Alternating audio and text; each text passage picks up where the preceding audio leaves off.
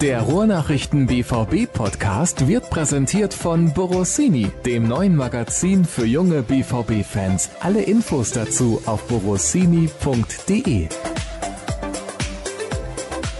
Der nächste BVB-Podcast der Ruhrnachrichten steht an und wir sind mal wieder über Teams verbunden und haben unsere tolle Hardware aufgestellt in Münster und in Soling. Tobias Jören ist in der Leitung. Tobi, du musst ja da immer noch ziemlich gut gelaunt sein nach dem Sieg in Leipzig, weil das toller Fußball war, den du da angucken konntest.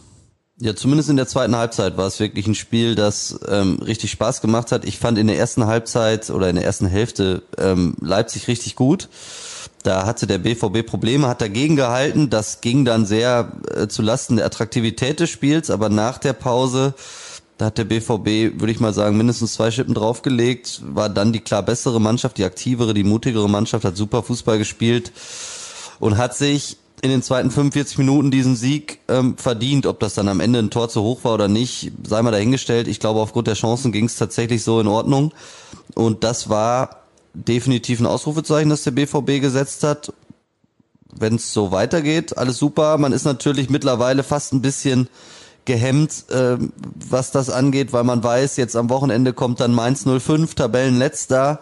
Ich glaube, da muss die Mannschaft dann tatsächlich eben beweisen, dass sie weiter ist. Äh, wir haben das schon häufig drüber gesprochen in dieser Saison und man hatte schon das Gefühl, dass die Mannschaft reifer und weiter ist. Sie hat den Eindruck dann selber wieder komplett zunichte gemacht. Jetzt gibt's einen neuen Anlauf im neuen Jahr und ich bin gespannt, ob die Mannschaft ähm, da nachlegen kann jetzt am Samstag gegen Mainz. Es gab eine Zahl, die mich besonders beeindruckt hat. Das war null Torschüsse in der ersten Halbzeit und 15 in der zweiten. Ja, und als Paradebeispiel dafür diente dann definitiv Erling Haaland. Also der hatte, glaube ich, der Anstoß, ich habe mitgezählt und man, diesmal konnte man es tatsächlich an einer Hand abzählen. Also der hatte fünf Ballkontakte in der ersten Hälfte und ich glaube, der Anstoß war dann entsprechend der sechste zum zweiten Durchgang. Und ich glaube, mit dem achten Ballkontakt ähm, leitet er dann das 1-0 ein durch Jaden Sancho, das Marco Reus noch super mit der Hacke vorlegt. Dann macht er noch zwei Buden selber und hatte, glaube ich, nach 90 Minuten dann äh, irgendwie 31 Ballkontakte und fünf Torschüsse. Zwei Tore, ein Lattentreffer daran konnte man alleine schon sehen, wie sich dieses Spiel verändert hat, weil wenn der Mittelstürmer plötzlich so an der Partie teilnimmt im zweiten Durchgang, dann weiß man, wie groß der Unterschied gewesen sein muss ähm, in der ganzen Herangehensweise, in der offensiven Durchschlagskraft ähm, im Vergleich erste Hälfte, zweite Hälfte. Ich habe eine weitere sehr, sehr interessante Zahl. Leipzig hatte vor dem Spiel neun Gegentore kassiert und jetzt dann in einer Halbzeit drei gegen Borussia Dortmund. Man spricht da dann oft hinterher auch von einem Statement. Früher hieß das einfach eine Ansage, ja, die eine Mannschaft gemacht hat, weil sie einen Gegner geschlagen hat. Und dann würde ich gerne von dir wissen, wie ordnest du das denn ein? Weil ich glaube schon, dass das in gewissem Maße eine Ansage war. Einige Mannschaften im oberen Tabellendrittel, also sprich alle außer Borussia Dortmund, konnten am vergangenen Wochenende nicht gewinnen. Das war ganz, ganz wichtig, auch im Gesamtkontext Kontext der Saison. Ja, für die Tabelle war es ein Top-Spieltag äh, für den BVB. Ich glaube, was aber tatsächlich noch wichtiger äh, war, äh, du hast es gerade Statement genannt, lass uns ruhig bei Ansage bleiben, ich finde, das reicht. Aber es war tatsächlich eine. An sich selber, man hat sich irgendwie, glaube ich, einmal mehr bewiesen, wie wichtig das ist, dass die Mannschaft in allererster Linie mal hart arbeitet und dagegen hält. Also man kann so richtig gut sehen im Moment, was die Basis für den Erfolg ist und was zuerst kommen musste in der Herangehensweise. Das ist immer erst das Dagegenhalten, der Kampf, dieser Wille, sich zu wehren, der, der so häufig gefehlt hat in der Vergangenheit, das war da. Man war in der ersten Hälfte die schlechtere Mannschaft, aber man hat dann zumindest den Hebel insofern äh, umgelegt bekommen, dass man erstmal mit aller Vehemenz und aller Konsequenz das eigene Tor verteidigt hat. Da hatte man vielleicht in der einen oder anderen Szene dann auch das, das Quäntchen Glück, das es braucht, weil Leipzig vielleicht in den letzten Aktionen äh, zu hektisch oder zu unpräzise war. Aber man hat es eben geschafft, ähm, ähnlich wie schon gegen Wolfsburg, ähm, dann auch mit dem Glück des Tüchtigen die Null erstmal zu verteidigen hinten und auf dieses Fundament aufbauend hat man dann es geschafft, äh, im Laufe des Spiels immer besser Fußball zu spielen. Das wurde in den 10, 15 Minuten vor der Pause schon besser als in der ersten halben Stunde und nach der Pause wurde es dann eben richtig gut. Und ich glaube, dass das eine ganz, ganz wichtige Erkenntnis ist und das muss diese Mannschaft jetzt eben nachhaltig verstehen. Dass die Herangehensweise immer so sein muss, dass erst der Einsatz, der Wille, die Leidenschaft und der Kampf und die harte Arbeit kommen und dann kann der spielerische Glanz darauf aufbauen. Und man geht halt selten auf den Platz in der Bundesliga oder generell im Profifußball und knickert den Gegner einfach mal ebenso weg. Also das klappt dann vielleicht irgendwann, wenn man einen richtigen Lauf hat, aber soweit ist der BVB noch lange nicht. Äh, und insofern, ja, bin ich wirklich gespannt, inwiefern die Mannschaft sich da jetzt immer wieder selber auch nachhaltig dran erinnert. Das einzige Problem, was so ein bisschen bleibt, ist die Tatsache, dass man wieder in den ersten 45 Minuten kein Tor geschossen hat. Das zieht sich durch diese Saison gut. Das mag vielleicht auch daran gelegen haben, dass Leipzig der Gegner war und nicht irgendwie eine Mannschaft aus dem unteren Tabellendrittel.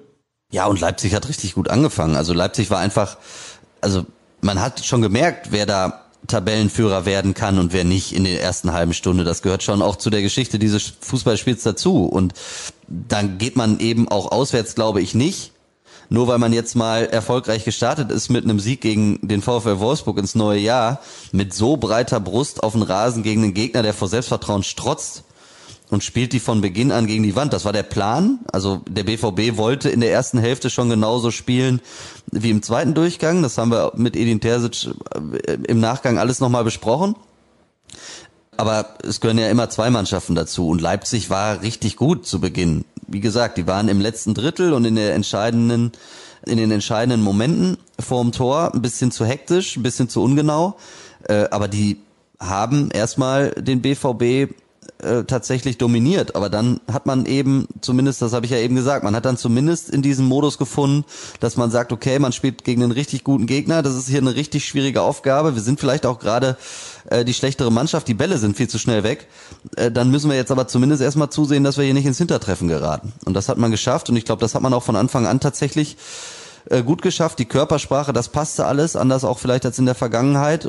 Ja, und dann hat man sich tatsächlich im wahrsten Sinne des Wortes so ein bisschen freigeschwommen auf dem Platz. Und das wurde immer besser, vor der Pause ein bisschen und nach der Pause dann richtig gut. Und die Führung spielt dann natürlich richtig in die Karten, weil dann auch Räume entstanden sind, ähm, in denen man schnell Fußball spielen kann. Und wir haben da ja vorher noch drüber gesprochen, es wird ja auch darum gehen, wieder schneller Fußball zu spielen.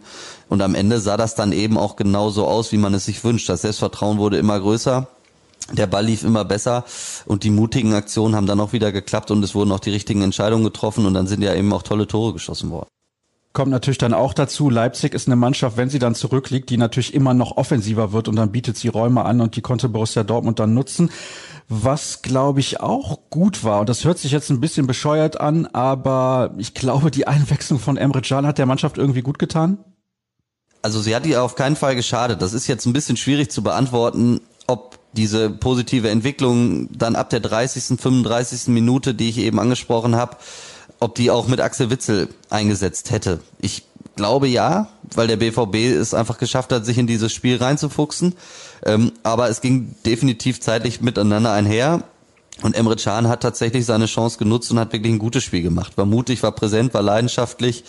Ähm, es hat nicht alles geklappt, aber er hat es immer wieder versucht und war tatsächlich ähm, ein wichtiges Puzzleteil am Samstag, wobei es tatsächlich wirklich so war, dass die ganze Mannschaft äh, unter dem Strich dann wirklich eine gute Leistung geboten hat. Ne? Da kam dann alles zusammen, was man vielleicht dann auch vor der Winterpause mal nicht hatte. Jetzt hatte man es, äh, dass der Schuss von Dani Olmo bei 1-0 dann an Pfosten fliegt und rausspringt und nicht rein.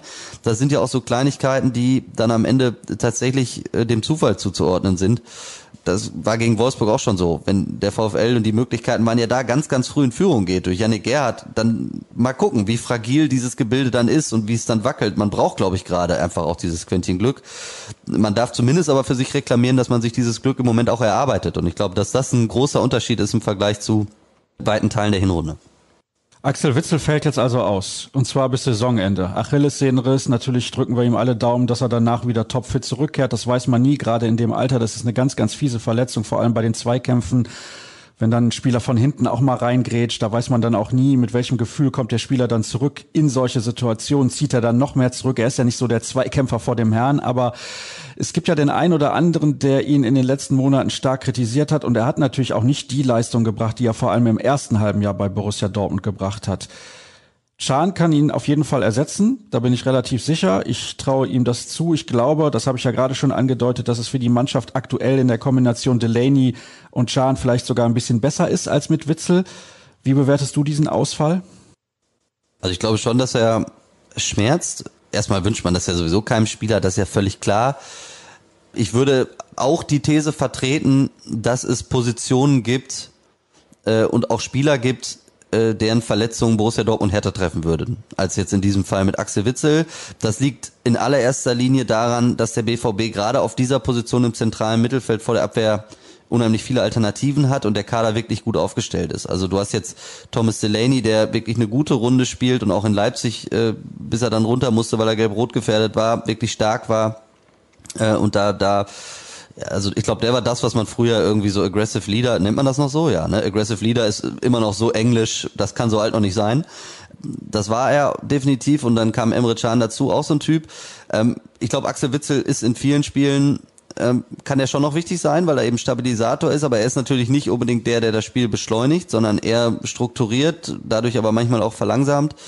Ähm, es hat aber, glaube ich, schon seine Gründe, dass er, äh, seitdem er beim BVB ist, eigentlich immer gespielt hat, wenn er fit war. Also das macht jetzt auch kein Trainer einfach nur aus Goodwill, sondern das ist äh, schon auch dann wahrscheinlich darin begründet, dass Axel Witzel im Gesamtpaket es vielleicht besser gemacht hat als seine Konkurrenten, aber nichtsdestotrotz habe ich es gerade gesagt, Thomas Delaney, Emre Can ist jetzt sicherlich erstmal in der Favoritenrolle nach dem starken Auftritt in Leipzig. Jude Bellingham kommt im Laufe der Woche zurück, der kann die Position sicherlich auch spielen. Mahmoud Dahoud ist jemand, äh, der unter Edin Terzic noch gar nicht zum Zug gekommen ist, aber der natürlich zumindest aktuell auch noch da ist.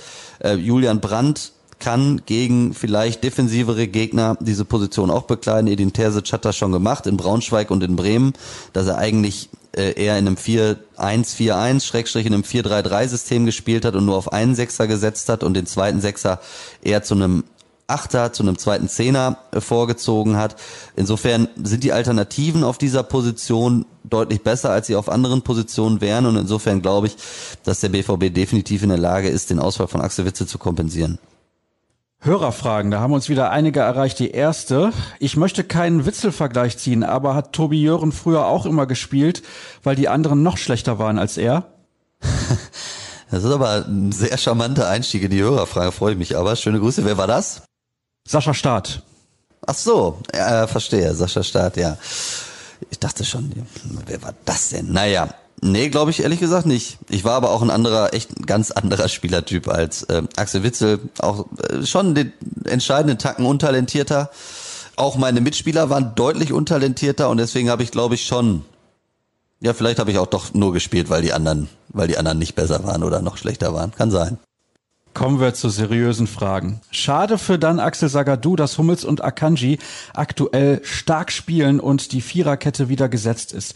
Wie seht ihr seine Einsatzchancen in den nächsten Wochen? Der Spielplan ist ja pickepacke voll. Sollte Hummels nicht besser rechtzeitig mal eine Pause bekommen? Ah, interessant.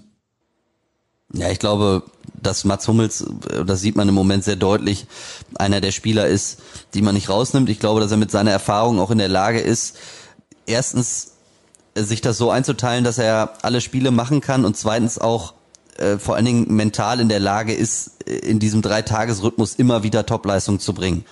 Ähm, glaube auch, dass äh, dann Axel Sagadou gerade ähm, der Systemwechsel ein bisschen zum Verhängnis wird. Er hat seine Sache jetzt sehr ordentlich gemacht, als er in Leipzig reinkam als Edin Terzic äh, Thomas Delaney rausnehmen musste, hat er dann auch umgestellt defensiv auf Dreier Schrägstrich auf Fünferkette und dann war ähm, Daxo auch die erste Option, um neben Manuel Akanji und äh, Mats Hummels zu verteidigen. Aber Fakt ist, äh, Akanji und Hummels machen es gerade richtig gut.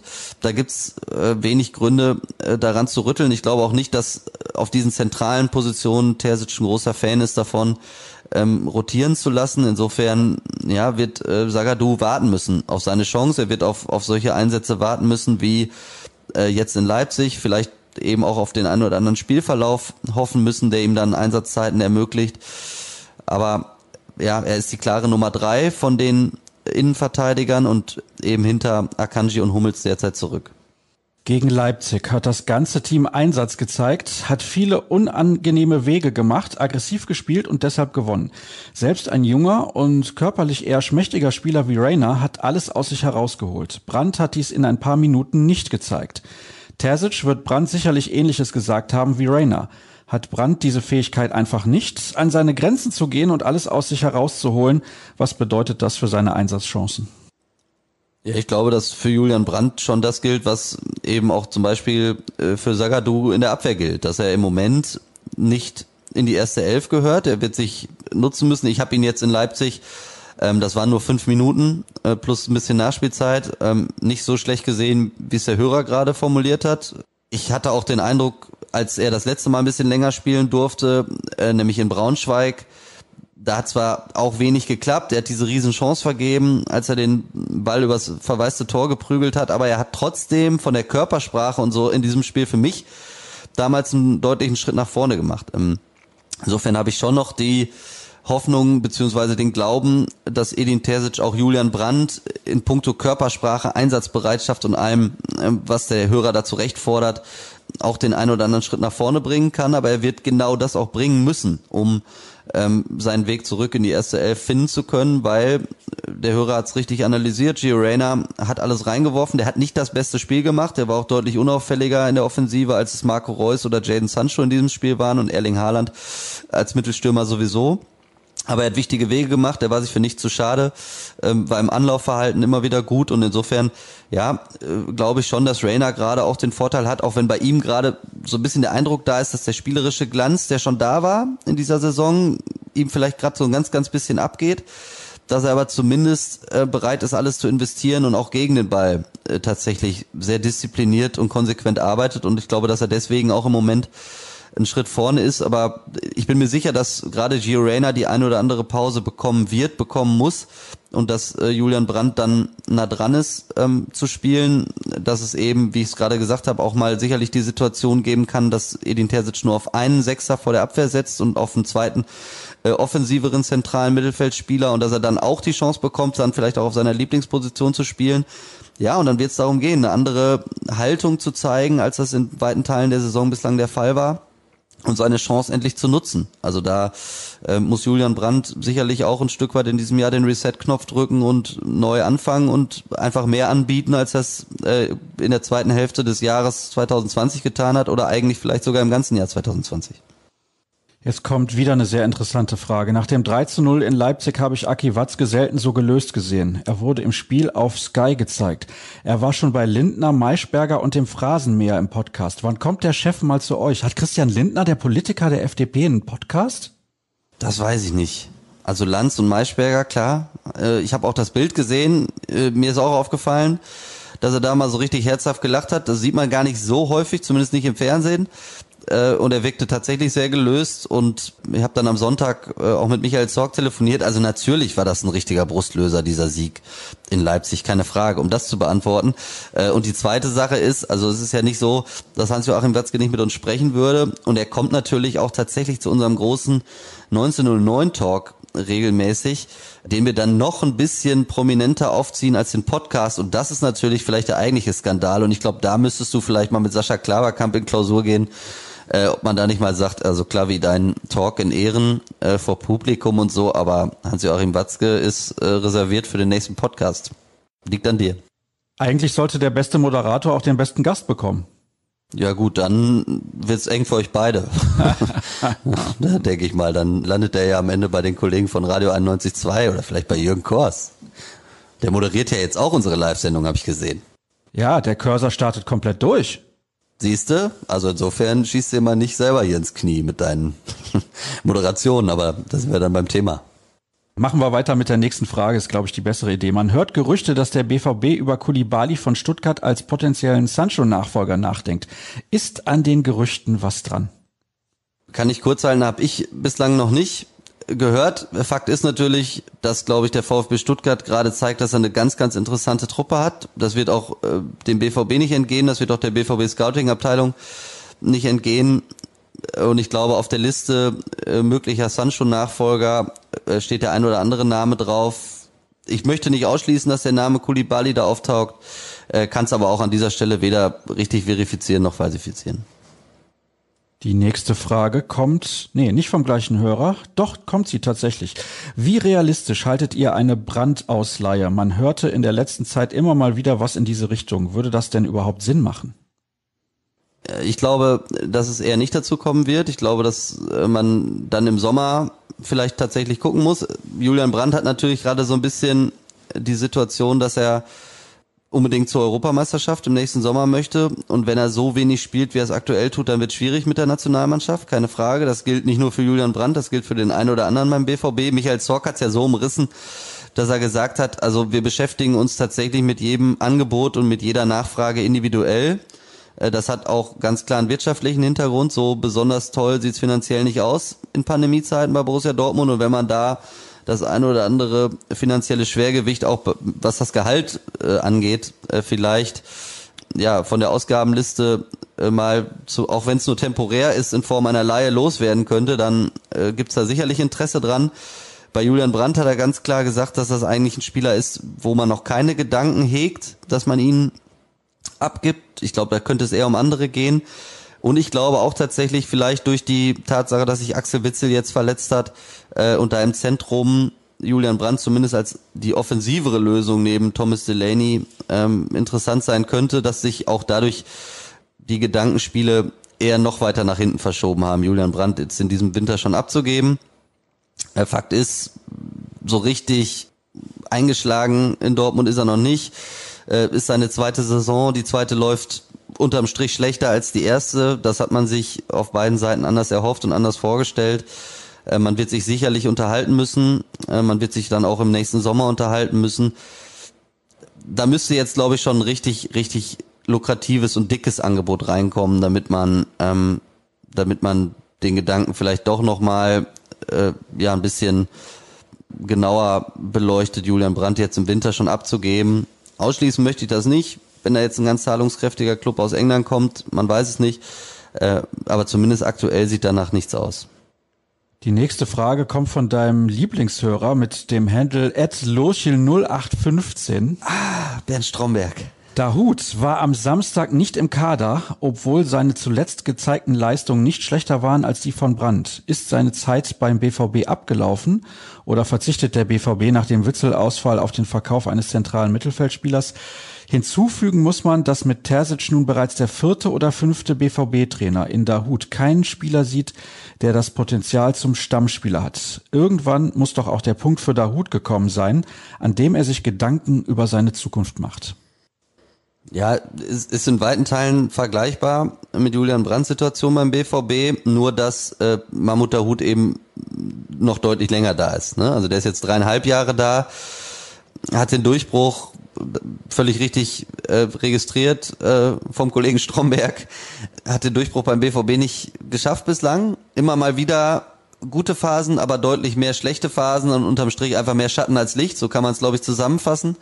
Ähm, unter Edin Terzic jetzt gar keine Rolle gespielt bislang, gegen Leipzig noch nicht mal mehr im Kader. Das heißt, da sind andere gerade klar vorne. Jetzt ist es natürlich so, dass durch die Witzelverletzung vielleicht auch für Dahut nochmal eine Tür aufgehen kann. Aber ich habe es eben skizziert. Delaney, Chan sind, glaube ich, vorne auf der 6. Bellingham und Brandt sehe ich auf keinen Fall hinter der Hut. Insofern, ja, ist es schwierig.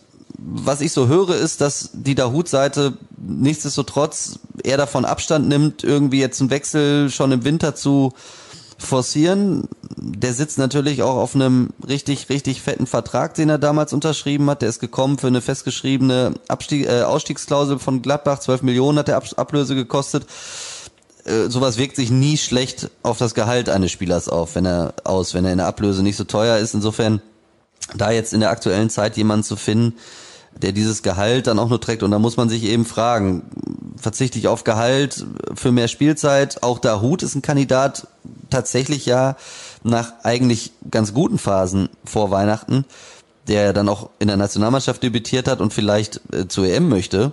Ähm, wobei ich da tatsächlich die Konkurrenzsituation in der Nationalmannschaft gerade im Mittelfeldzentrum als so groß betrachte, dass ich nicht also ich habe nicht die Fantasie, dass äh, Mahmoud Dahoud bei der EM 2021 äh, irgendwie Einsatzzeit für die deutsche Nationalmannschaft bekommen könnte, aber er war zumindest zuletzt dabei, insofern ja. Auch eine spannende Personalie, auch da wird man mit Sicherheit äh, gesprächsbereit sein, aber auch da liegt aktuell nichts auf dem Tisch, soweit ich weiß. Ich weiß nicht, ob der nächste Hörer Jürgen Kors ist und jetzt einen neuen Twitter-Handle hat. Moin, ihr Penner.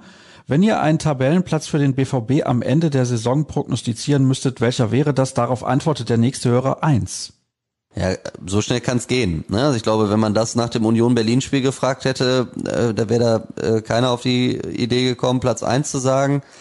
Man ist jetzt natürlich super ins neue Jahr gestartet. Ich glaube, man hat eben in zwei direkten Duellen mit direkten Konkurrenten Wolfsburg und Leipzig ganz, ganz wichtige Punkte geholt. Man ist jetzt tatsächlich erstmal wieder in einer Situation, in der man ein bisschen entspannter nach unten gucken kann und ein bisschen mutiger nach oben gucken kann. Ich aktuell glaube ich noch, dass man einfach vor der Weihnachtspause zu viel hat liegen lassen, um nochmal irgendwie zum ganz großen Wurf ausholen zu können. Ich glaube auch, dass der BVB wirklich gut beraten ist, nicht jetzt zu schnell da in irgendwelche Euphorie-Gedanken zu verfallen, sondern jetzt wirklich Schritt für Schritt weiter diesen neu eingeschlagenen Weg zu gehen. Die Qualität ist so hoch, man wird unter den ersten vier landen. Ich glaube auch, dass man Mannschaften wie Bayer Leverkusen auf Strecke einholen wird. Ich glaube, dass Bayern, München und auch RB Leipzig so gefestigt sind, auch RB Leipzig trotz der Niederlage jetzt gegen den BVB, dass es schwer wird, die zu überholen. Deswegen würde ich mal sagen, Platz drei oder Platz zwei. Was haltet ihr von den rassistischen und sexistischen Aussagen, die ständig im Doppelpass getätigt werden, wie zum Beispiel von Marcel Reif, Steffen Freund und so weiter? Jedes Mal versuchen es Sender und Gast dann mit der Täter-Opfer-Umkehr, dass man ja nur falsch verstanden wurde und es gar keine sexistischen oder rassistischen Aussagen gewesen seien, anstatt sich aufrichtig zu entschuldigen oder das eigene Weltbild zu reflektieren. Die Deutungshoheit liegt bei denen, die Sexismus und Rassismus erfahren, nicht bei denen, die nicht davon betroffen sein können, in Klammern weiße Männer. Ja, da ist die Antwort doch eigentlich schon mitgegeben worden.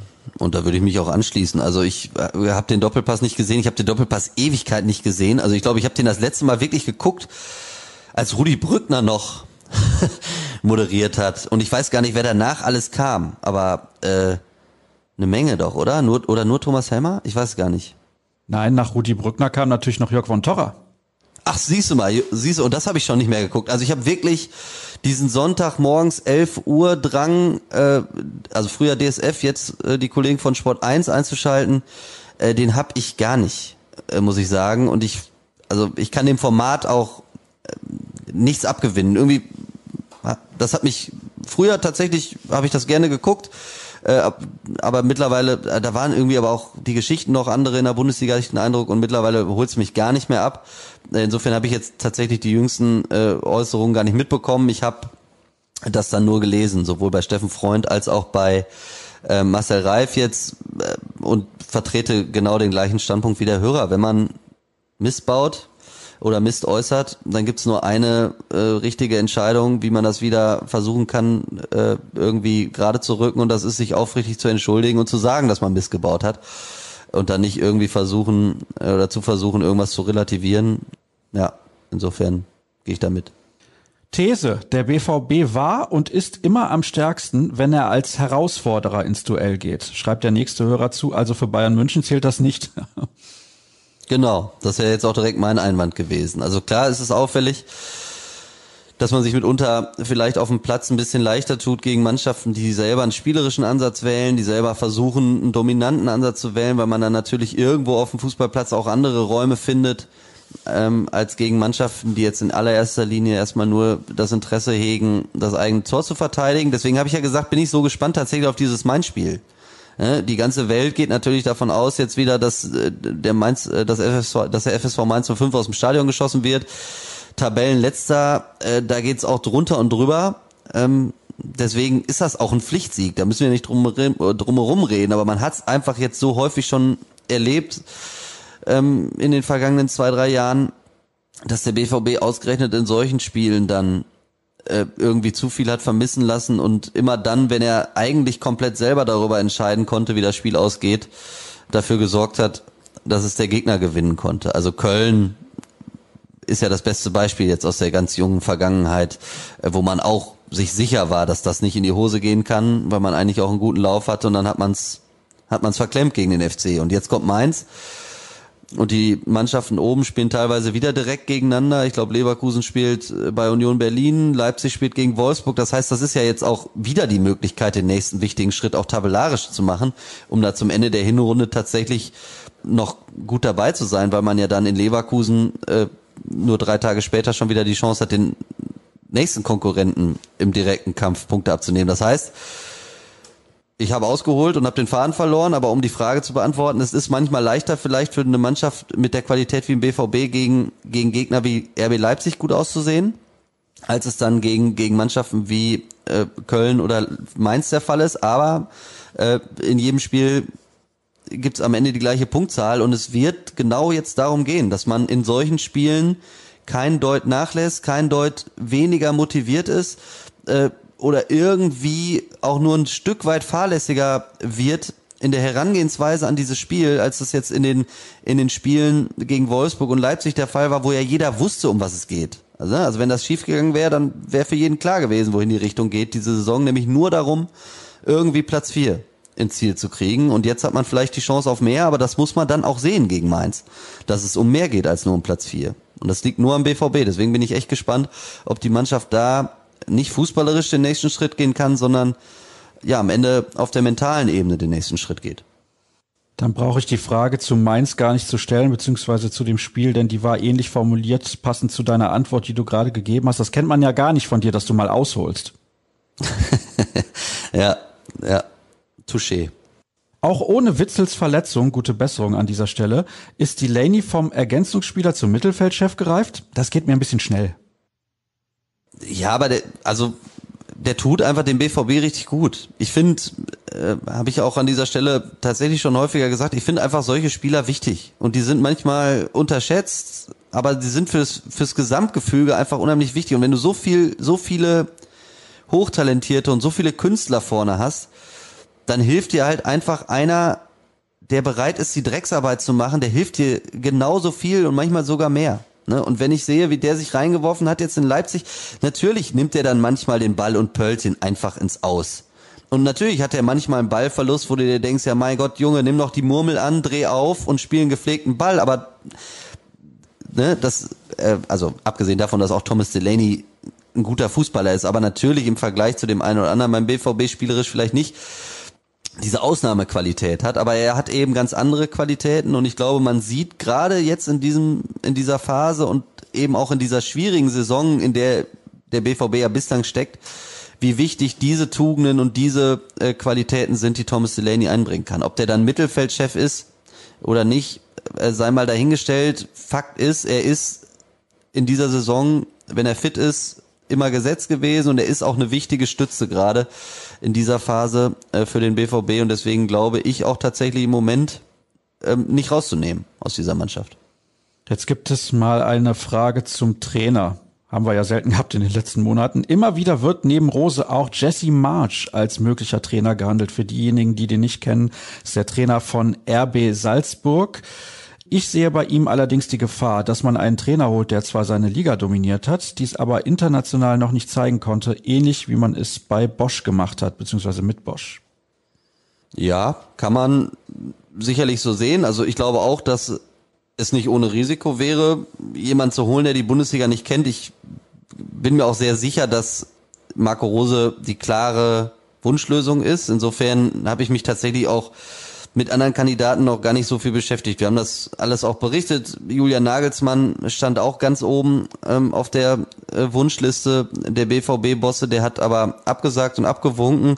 Und insofern ist die klare Prio A jetzt äh, Marco Rose, der genau diesen Schritt schon gegangen ist aus Salzburg in die Bundesliga und hier eben schon nachgewiesen hat, dass er auch auf Bundesliga-Niveau herausragende Arbeit leisten kann. Und ich glaube, jeder, der ein bisschen was gesehen hat von Gladbach gegen Bayern am vergangenen Freitag, der äh, hat auch gesehen, für was Marco Rose stehen kann als Trainer, äh, für welchen Fußball er stehen kann.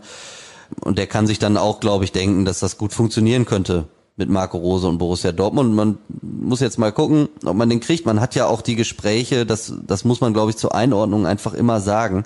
Man hat die Gespräche mit Marco Rose ja auch aufgenommen, bevor man Edin Terzic zum Cheftrainer gemacht hat beim BVB. Nämlich, man hat die Gespräche aufgenommen, als Lucien Favre noch Trainer war und als frühzeitig klar wurde und klar war, dass Lucien Favre beim BVB seinen Vertrag nicht nochmal verlängern wird, beziehungsweise man mit Lucien Favre nicht nochmal beim BVB verlängern wird und dass diese Saison definitiv die letzte ist. Man hatte dann natürlich eigentlich den Plan, es mit Favre bis zum Sommer zu schaffen, den Vertrag zu erfüllen äh, dann einen Schnitt zu machen und mit einem neuen Trainer weiterzumachen. Entsprechend hat man dann aber reagieren müssen nach diesem 1 zu 5 gegen den VfB Stuttgart, hat den Edin Terzic eine Lösung präsentiert und dann kann man natürlich sagen, man nimmt Edin Terzic, der wieder als BVB-Fan an der Seitenlinie steht, der den Verein kennt, man nimmt ihm ein bisschen den Zauber, wenn dann im Endeffekt aber direkt auch klar wird, dass es eigentlich die Wunschlösung Marco Rose gibt für nächste Saison, aber man kam dann tatsächlich auch aus der Situation nicht mehr raus, also rein zeitlich. Die Gespräche sind weit fortgeschritten, dann muss man aber plötzlich den Trainer rauswerfen und einen Interimstrainer präsentieren. Ähm, deswegen bricht man ja dann nicht die Bemühungen um den eigentlichen Wunschkandidaten ab. Insofern, ich schätze Edin Terzic auch tatsächlich so ein, dass er so viel Borusse ist äh, und sich selbst, und das ist das Angenehme, finde ich, äh, an Edin Terzic selbst so unwichtig nimmt, in Anführungsstrichen, dass er auch bereit wäre, in die zweite Reihe beim BVB zurückzukehren, weil Edin Terzic wirklich jemand ist, dem man glauben und abkaufen kann, dass es ihm um den Verein geht in erster Linie und nicht um persönliche Eitelkeiten. Insofern ähm, ist das meines Wissens nach auch alles wirklich klar kommuniziert. Man hält sich natürlich ein Stück weit die Tür offen, auch mit Edin Terzic weiterzumachen. Das liegt aber daran, dass man meines Wissens nach auch noch nicht so 100 Prozent weiß, ob man Marco Rose im nächsten Sommer bekommt. Seid ihr auch der Meinung, dass Jan auf die Sechs gehört und kein Innenverteidiger ist? Das lässt sich jetzt nach dem Auftritt äh, äh dann immer leicht sagen. Ich glaube, dass er kein Innenverteidiger für die Viererkette ist. Den Standpunkt habe ich, wenn ich mich richtig erinnere, hier auch schon mal geäußert. Ich glaube, dass er als Verteidiger in der Dreierkette ähm, egal ob rechts oder links, ähm, sehr gute Spiele machen kann. Das hat er zum Beispiel, wenn man jetzt die Leipzig-Spiele mal übereinander nimmt, 33. Spieltag vergangene Saison und jetzt ähm, der Auftritt am vergangenen Wochenende, das hat er dann gegen Leipzig auf beiden Positionen, äh, Positionen schon sehr gut gemacht. Vergangene Saison äh, als Teil der Dreierkette ähm, da ein sehr, sehr starkes Spiel gemacht und dieses Mal eben als Sechser vor der Abwehr ein sehr, sehr starkes Spiel gemacht. Er selber sagt ja auch, ihm ist das eigentlich tatsächlich egal, er möchte nur im Zentrum spielen. Also er möchte nicht mehr außen spielen, weder im Mittelfeld noch irgendwie als Rechtsverteidiger. Ich hätte mir eigentlich auch vorstellen können, dass Emre Can ein interessanter Rechtsverteidiger für die Viererkette ist. Das ist so meine persönliche Einschätzung, weil man da in Felix Passlack, in äh, Matteo Morey, in Thomas Meunier so eine richtige Granatenlösung noch nicht gefunden hat in dieser Saison. Insofern finde ich, dass Emre Can mit seinem Vorwärtsdrang, äh, mit seiner ganzen Athletik, äh, mit seiner Leidenschaft und seinem Willen und durchaus auch mit seinen fußballerischen Fähigkeiten da eine spannende Lösung wäre. So ein bisschen wie Lars Bender bei Bayer Leverkusen, der eigentlich auch ein Sechser ist, aber gute Spieler als Rechtsverteidiger macht. Er will das halt nicht mehr. Insofern ist es dann auch schwierig. Und er ist auch ein guter Spieler im zentralen äh, Mittelfeld. Und jetzt gerade durch die Witzelverletzung, denke ich, ist es sowieso beantwortet. Äh, Innenverteidigung haben wir darüber gesprochen. Akanji, Hummels und dann Sagadu. Da ist äh, Chan sicherlich hinten dran in den Planungen. Aber dafür ist er jetzt neben Thomas Delaney gerade sicherlich erster Wahl, äh, erste Wahl vor der Abwehr. Wo du gerade sagst, Can will da nicht mehr spielen, also als Rechtsverteidiger. Ich will in Corona-Zeiten auch nicht weiter zunehmen. Ja, schwer. Ich war schon laufen heute. Wahnsinn, ne? Zweimal dieses Jahr. Das ist zweimal mehr, glaube ich, als 2020 gewesen. Also so ein bisschen mache ich jetzt hier einen so pseudomäßig auf gute Vorsätze. Es ist mir fast unangenehm, dass du, also es ist mir unangenehm, das zu erzählen, aber ich bin halt auch ein bisschen stolz, wie du merkst.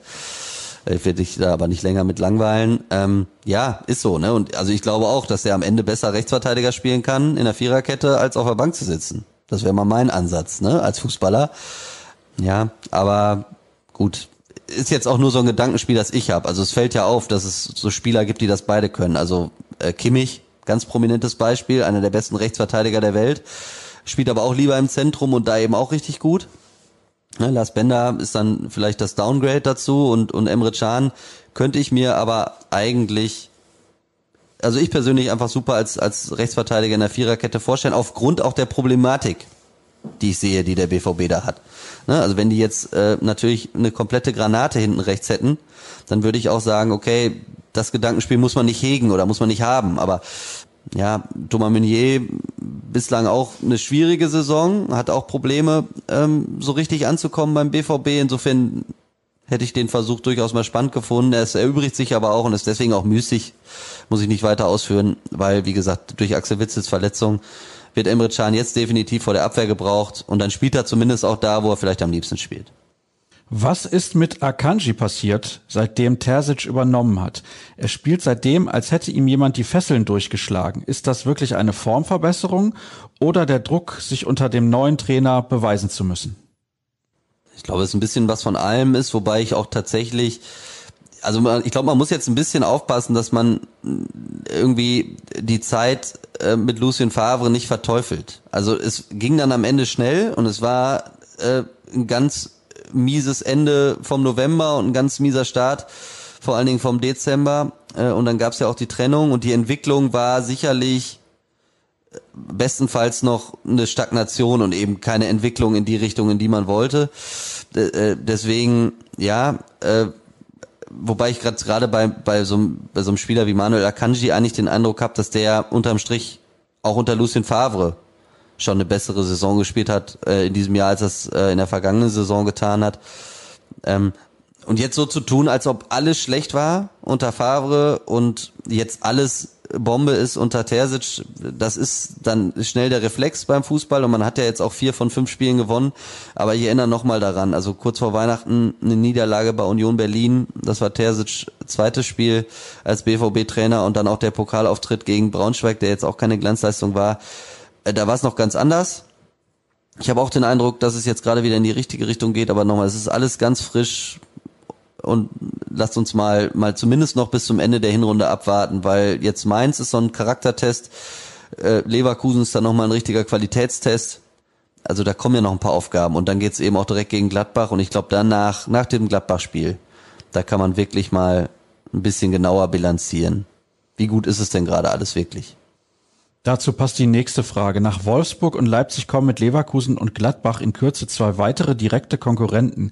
Wie optimistisch kann man für Punkte aus diesen Spielen sein? Ich glaube, man kann total optimistisch sein und ich glaube, dass das fast das Wichtigste ist, was gerade beim BVB passiert in den Köpfen. Wir haben da schon drüber gesprochen, wie viel das ausmacht, ähm, wenn das Selbstvertrauen nicht da ist, wenn die Selbstverständlichkeit nicht da ist. Äh, und ich glaube, dass jetzt gerade so ein so einen Schwung einsetzt, wo genau das zurückkehrt. Der Glaube an die eigene Stärke, also das, was Edin Terzic auch immer wieder oder wo er immer wieder darauf hingewiesen hat, ich will nicht sagen gepredigt hat, aber immer wieder äh, das versucht hat, auch ins Bewusstsein zu rufen, dass man mutig sein will, dass man sich daran erinnern muss, was man schon gut gemacht hat und dass man beim BVB wieder dieses Denken entwickelt äh, in den Köpfen der Spieler, in der Gruppe, in der Kabine, dass es am Ende immer der BVB ist, der darüber entscheidet, wie das Spiel ausgeht. Und zwar darüber entscheidet, indem er für sich den richtigen Weg findet, wie er auf den Platz geht und wie er wieder runtergeht und was er in den 90 Minuten dazwischen macht. So, und wenn man dann alles, das habe ich ja schon ganz oft an dieser Stelle gesagt, wenn man als BVB also bei den ganzen Basistugenden des Spiels genauso viel investiert, wie es der Gegner tut,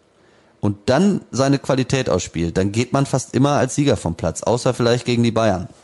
Und da muss der BVB ja erstmal wieder hinkommen. Und wenn er das schafft, diese Schritte jetzt weiterzugehen, dann hat man natürlich auch die Chance, gegen Leverkusen und gegen Gladbach zu gewinnen. Aber das werden wieder zwei richtig schwierige Aufgaben, weil man gesehen hat, wie knapp die Spiele gerade zu Beginn gegen Wolfsburg und Leipzig waren. Ich erinnere da nochmal dran. In beiden Spielen kann man auch gut in Rückstand geraten und das ist dann zwar alles konjunktiv, aber wer weiß, ne?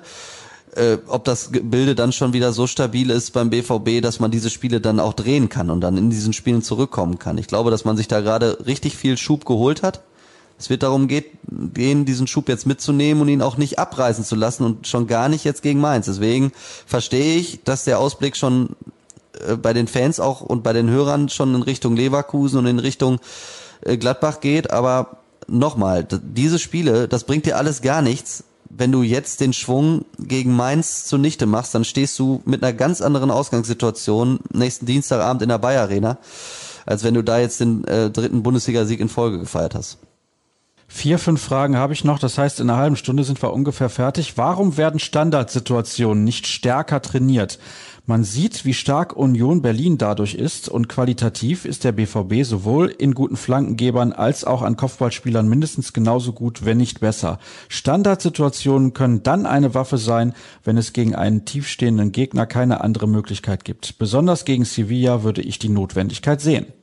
Gebe ich in fast allem recht. Also in der Analyse der Wichtigkeit der Standardsituation gebe ich dem Hörer komplett recht. Ich muss widersprechen, bei dem Einstieg in die Frage, dass es nicht trainiert wird, weil das ist de facto falsch. Also die Annahme ist einfach falsch und wundert mich auch tatsächlich ein bisschen, dass dieser Einwand jetzt kommt, weil man ja zum Beispiel gegen Wolfsburg genau so in Führung gegangen ist. Durch das Kopfballtor von Manuel Akanji kriegt man das wichtige 1 zu 0 ähm, gezogen. Jetzt gegen Leipzig. Emre Can köpft vor der Führung nach einer Ecke drüber. Das war die erste richtig dicke Chance vom BVB. Auch in Braunschweig äh, ist man äh, im Pokal nach einer Standardsituation durch Mats Hummels in Führung gegangen.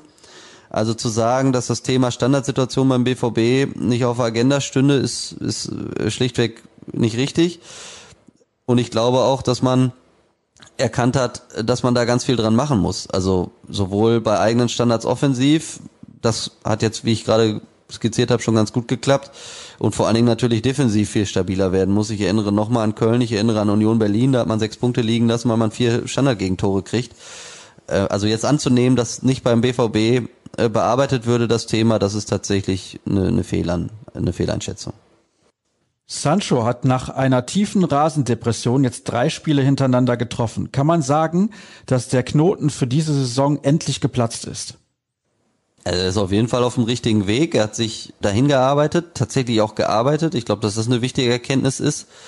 Das sah jetzt gegen Leipzig alles schon wieder deutlich selbstverständlicher aus als vorher. Ich glaube, Braunschweig, okay, gegen Wolfsburg, hm, ja, und dann dieses späte Tor und dieses erste Saisontor in der Bundesliga gegen Wolfsburg, ich glaube, das war ein richtiger, wichtiger Moment. Das war vielleicht dieser, dieser Aha-Effekt, den gerade eben Spieler, die, die auch von Leichtigkeit leben, ähm, mal brauchen. Ähm, und so mit der Selbstverständlichkeit, mit der er jetzt zum Beispiel das 1-0 erzielt hat gegen Leipzig, ich glaube, das war zumindest ein Anhaltspunkt, der einem als BVB-Fan Hoffnung machen darf, dass, dass Jadon Sancho einen großen Schritt nach vorne gemacht hat weil er hat dann eben nicht so lange überlegt, sondern er hat einfach diese wunderbare Vorarbeit von Marco Reus mit dem ersten Kontakt trocken ins kurze Eck genagelt. Und ich glaube, das ist genau so ein Schritt, wo man vielleicht erkennen kann, dass das Selbstvertrauen zurückkehrt, dass das Selbstverständnis zurückkommt und auch der Glaube in die eigene Stärke zurückkehrt. Also der hat eben auch schon so Dinger verstolpert, gegen Wolfsburg ja noch, wo er kurz vor der Halbzeit eigentlich vielleicht äh, den Ball auch aufs Tor bringen muss, das aber nicht schafft. Ja, und dass dann vielleicht dieses späte Tor gegen Wolfsburg ein Knotenlöser war, das glaube ich schon. Und dass er jetzt wieder direkt zwei Scorerpunkte gesammelt hat, auch super wertvoll. Und am Ende gilt für Jane Sancho das, was ich jetzt für den BVB schon mehrmals in dieser Folge erzählt habe. Es wird darum gehen, das zu konservieren und diese Herangehensweise immer wieder zu finden und eben auch jetzt gegen Mainz zu finden. Und nicht zu glauben, dass es gegen Mainz mit auch nur ein bisschen weniger geht. Wichtige Systemfrage, schreibt der Hörer. Sollte Kehl zum Sportdirektor aufrücken, wird es einen neuen Teammanager bzw. Lizenzspielerleiter geben. Es wurde ja immer kommuniziert, dass alleine die Transfers so umfangreich wären, dass man das nicht alleine bewältigen kann. Vielleicht Schmelzer?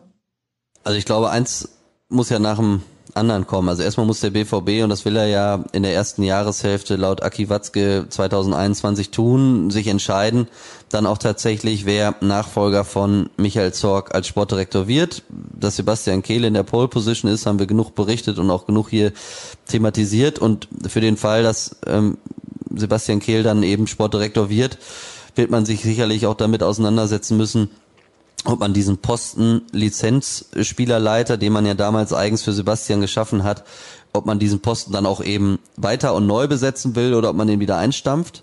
Ich könnte mir gut vorstellen, dass man ihn weiterhin äh, dabei behält, um, um da eben auch vielleicht äh, nochmal jemanden zu haben, der nah an der Mannschaft ist. Das wird aber dann am Ende, glaube ich, erst entschieden, wenn eben klar ist, dass Sebastian Kehl aufrückt an die Stelle von Michael Zorg und dann hat man die Möglichkeit, da jemanden zu finden. Marcel Schmelzer sicherlich prädestiniert dafür. Die Frage ist, ob er da überhaupt auch Lust drauf hat und ob er sich in Zukunft ähm, auf so einem Posten sieht. Aber jetzt mal rein natürlich vom Standing in der Mannschaft und von der Vergangenheit im Club könnte er diese Position natürlich wunderbar besetzen, setzt aber voraus und ich glaube, das äh, ist ja elementar wichtig, dass er das auch machen will einen Job in diese Richtung überhaupt. Und ich weiß nicht, ob Marcel Schmelzer äh, so weit gerade schon ist, weil er eigentlich ja den Standpunkt vertreten hat, dass er schon noch äh, vielleicht das ein oder andere Jährchen Fußball spielen möchte. Dafür muss man allerdings auch gesund sein. Ich sehe ihn ja dann eher vielleicht im Jugendbereich als Trainer. Da kann ich ihn mir deutlich besser vorstellen. Letzte Hörerfrage. Lässt sich eine Tendenz erkennen, die den BVB sich auf dem Platz wohler fühlen lässt, weil man seit dem Trainerwechsel konsequent mit einem richtigen Mittelstürmer spielen lässt? Ist das Projekt falsche neun und neuneinhalb gescheitert? Ja, kann man, glaube ich, so werten. Zumindest darf man ähm, analysieren, dass äh, Edin Terzic kein Interesse daran hegt, äh, irgendwie mit einer falschen neuen, Schrägstrich mit einem neuen Halber zu spielen. Steffen Tigges äh, war das beste Beispiel, den in Braunschweig direkt reinzuwerfen, ähm, obwohl er noch nicht mal mit der Mannschaft trainieren konnte, weil sowohl Erling Haaland als auch Yusufa Mukoko ausgefallen sind. War ein ganz deutliches Zeichen, dass man da eben die Statik äh, erstmal nicht äh, nicht irgendwie verändern möchte, dass man auch das taktische System nicht verändern möchte, sondern dass man eben diesen klaren Zielspieler und den klaren Mittelstürmer und die klaren Neun immer auf dem Platz haben will. Und insofern gehe ich davon aus, dass das auch was ist, äh, was wir weiterhin sehen werden ähm, bis zum Saisonende unter Edin Terzic äh, und dass da äh, auf dieser Position in Erling Haaland, Yusufa Mukoko oder als Backup sogar Steffen Tigges immer wirklich tatsächlich ein klassischer und gelernter Stürmer auflaufen wird. Jetzt hast du die letzte Frage so kurz beantwortet. Ist das ein Zeichen? Möchtest du aufhören mit der Sendung? Nee, ich wollte auch mal. Ich wollte jetzt auch mal zeigen, dass ich das, dass ich das echt, also wenn es sein muss, kann ich auch kurz antworten. Bist du variabel einsetzbar sozusagen? Versuch's. Polyvalent. Ja, polyvalent sehe ich da gerade. Ne? Das können die Hörer nicht sehen. Was sie auch nicht sehen können, ist, da hängt bei dir im Hintergrund irgendwas. Ich muss jetzt mal ein bisschen näher rankommen. Da sehe ich ein Fußballfeld eingerahmt. Ich glaube, ich glaube zu erkennen, was es ist. Und zwar sind es die Siegtore zu den WM-Titeln. Das ist richtig, die habe ich alle eingerahmt. Und jetzt kannst du natürlich mal kurz glänzen. Es können nur zwei gerade von mir gesehen werden. Ja, du musst ja, die musst ja wissen. Natürlich. Die musst ja nicht sehen. Ja, natürlich. Ne? Also erstmal musst du die Jahre hinkriegen. Ich glaube, das schaffst du. Ja, gut. Und jetzt musst du noch die Siegtorschützen nennen. Ja, 54 Helmut Rahn. Aus dem Hintergrund. Der schoss aus dem Hintergrund. 74 ist das Tor von Gerd Müller. Ja, siehst du, und jetzt glaube ich, bist du auf der sicheren Seite. Ja, Elfmeter von Andi Bremen 1990 links unten gegen Golko Cher, der alles geahnt hatte, nur halten konnte er ihn nicht. Und Mario Götze 2014. Es war aber jetzt ein einfaches Quiz. Bist du so ein Quizzer beim Fußball? Geht, ja, ich, ich ach, nee, ich bin jetzt nicht so ein, so ein Quiz-Freak, aber so manchmal meist ganz gerne. Und äh, ja, irgendwie habe ich mir gedacht, komm, die, die vier WM-Tore, ich habe das irgendwie gesehen, fand ich ganz cool, eingerahmt in mein kleines Homeoffice hier. Ne, hier kann ich ja aufhängen, was ich will und muss mich nicht mit meiner Frau irgendwie darum streiten, was an eine Wende kommt. Kann ich dann auch mal ein bisschen Fußball walten lassen. Sehr gut, hätten wir das auch geklärt. Was machst du jetzt? Jetzt hast du noch sechs Minuten ungefähr Zeit, dann ist die Rohaufnahme bei einer Stunde. Ja, jetzt würde ich, äh, die, ich muss die Stunde nicht ausschöpfen, keine Angst. Ich äh, würde jetzt tatsächlich hier gleich mal auflegen. Und wir zeichnen ja auf am Mittwochmorgen, relativ früh. Ne? Also, also es ist jetzt, wie spät ist es? Elf ungefähr? Ja, halb zwölf. Ja, siehst du? Aber du warst ja, du hast mich ja warten lassen. Du hast ja viel zu spät angerufen. Wir waren ja eigentlich für 10 Uhr verabredet, aber kriegt ja wieder keiner mit hier von den Hörern. Ähm, und jetzt würde ich mal auflegen und dann würde ich mich mal äh, dem Tagesgeschäft der Ruhrnachrichten widmen und gucken, dass wir da noch ein paar äh, Geschichten produziert kriegen. Und ich habe ja die Kollegen schon in der Konferenz alleine gelassen, weil ich gesagt habe, ich muss mit dem Sascha Staat hier irgendwie Podcast aufzeichnen. Ich habe gestern länger gearbeitet, bis kurz nach vier. Nachts. bis kurz nach 16 Uhr, das wäre für deine Verhältnisse auch schon länger ja, gewesen. Herzlichen Dank. Nein, es startet ja heute die Handball-WM. Die Hörer wissen das, ich bin ja auch im Handball unterwegs und da gab es eine oder gibt es immer noch eine XXL-Vorschau-Sendung mit Spielern, also ehemaligen Nationalspielern aus insgesamt acht Ländern, die ich eingeladen habe. Nee, aus neun sogar. Also der eine war kein Nationalspieler, aber für das Land brauchte ich noch einen Experten. 1500 Länderspiele, über 1500 Länderspiele haben diese Experten absolviert. Es wäre schön, wenn man im Fußball-Podcast mal sowas machen könnte. Es ist so schwer einfach. Mhm. Ja, da sind die Zugänge beim Handball schon noch ein bisschen einfacher. Wen hast du denn? Pommes Hens habe ich glaube ich gesehen, ne? Nein, der ist Experte bzw. Co-Kommentator bei Eurosport, den hatte ich nicht eingeladen. so. Christian Schwarzer ist mein ehemaliger deutscher Nationalspieler. Ah ja. Den habe ich auch immer sehr gemocht als Handballer. Ich war ja so, ich muss, ich war ja einer von denen und jetzt schweifen wir natürlich komplett ab. Ich habe auch Handball leider immer nur geguckt bei den großen Turnieren oder mach's auch immer noch. Aber dann finde ich es auch richtig cool. Also ist eigentlich schlimm. Ich bin so die ganz schlimme Sorte Handball-Liebhaber, aber ist so. Aber dann finde ich es auch wirklich richtig cool. Ist doch bei allen anderen Sportarten fast genauso. Würdest du Beachvolleyball gucken, wenn nicht Olympia ist? Würdest du Basketball-Nationalmannschaft gucken, wenn nicht ein Turnier ist? Würdest du Eishockey gucken, wenn nicht ein Turnier ist?